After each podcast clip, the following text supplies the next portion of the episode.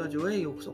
今日のテーマは、ザ・ニューヨーク・タイムズ、購読料の安さとゲーム配信に驚いたというテーマでやっていこうかなと思います。ね、えー実はね、このニューヨーク・タイムズでゲーム配信やってたんですよね。はい。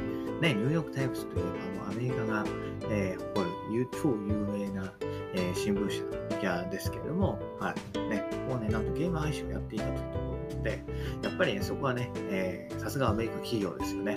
うん、課題の中にもしっかりユーモアを忘れていないといったところでね、え昔から愛されているクロスワードをはじめ、スペルゲームとか想像力を使ってね、点と点をつなぎながら一つの作品を完成させるものまであって、かなりね、しっかり作り込まれていました。うんで、あとは数読なんかもあって、私がね、学生時代ブームになったんですよね。はい。懐かしくてね、ちょっとだけやったんですけど、気がついたら2時間経過してました。なんと、びっくりって感じでしたけど、はい。ね。そんなニューヨークタイムズなんですけど、購読料がすげえんですよ。はい。どれくらいだと思います？はい。なんと、え1週間で、えー0.5ドル。なんで、単純計算、月額2ドルですね。2ドルですよ、2ドル。今のこの円高にしたってね、300円もしないわけですよ。びっくりですよね。日本ではね、こう、例えば読売新聞と朝日新聞が4400円で、毎日新聞4300円で、ね、それぞれね、一部をコンビニで買うにしたって、まあ、150、60円かかるわけじゃないですか。はい。びっくりですよね。ね、こうアメリカといえばね、もう毎日、毎日じゃない、毎年数パーセント、2%程度にインフレを維持している国でね、えー今やラーメンがね、もう2000円近くもするんで、2000円以上か、2000円以上するんでね、えー新聞なんかもしっかり値上げされるのかと思いきやね、全部が全部こう値上がりしているわけではないっていうところですよね。はい。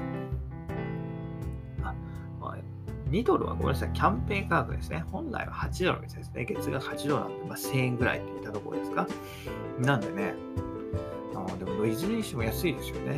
やっぱりこう、英語でこうね、発信できる分ね、えー世界中に購読者がいるので、まあ、そんなね、破格の値段でも運営できるんですよね。はい、びっくりです。ね、日本の新聞なんかね、本当に大したこと書いてないって言ったらね、ねそれは語弊がありますけど、ね、今やニュースはね、ただでも拾うことできるのに、それを紙で買う、わざわざ紙で買うのに4000円を払うかっつったら、私は払わないね。はい。新聞は購読してません。というところで、ね、ニューヨークタイムズだったらね、購読してもいいかななんて私はちょっと思っちゃいましたけど、うん、ね。いいですよね。こう夜とかね、えー PC の画面をあえて見ないようにしてるから、その時に、まニューヨークタイムズを読むっていうのは割と、えー現実的な選択肢なんじゃないかなと思うので、ちょっと考えて、本気で考えてみようかなと思いました。はい。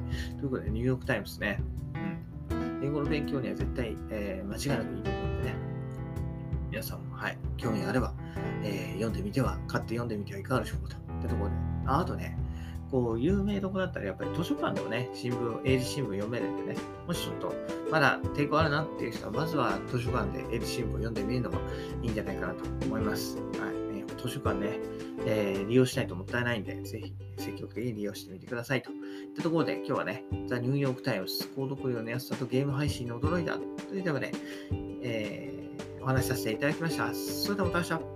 バイバイ。Have a nice day.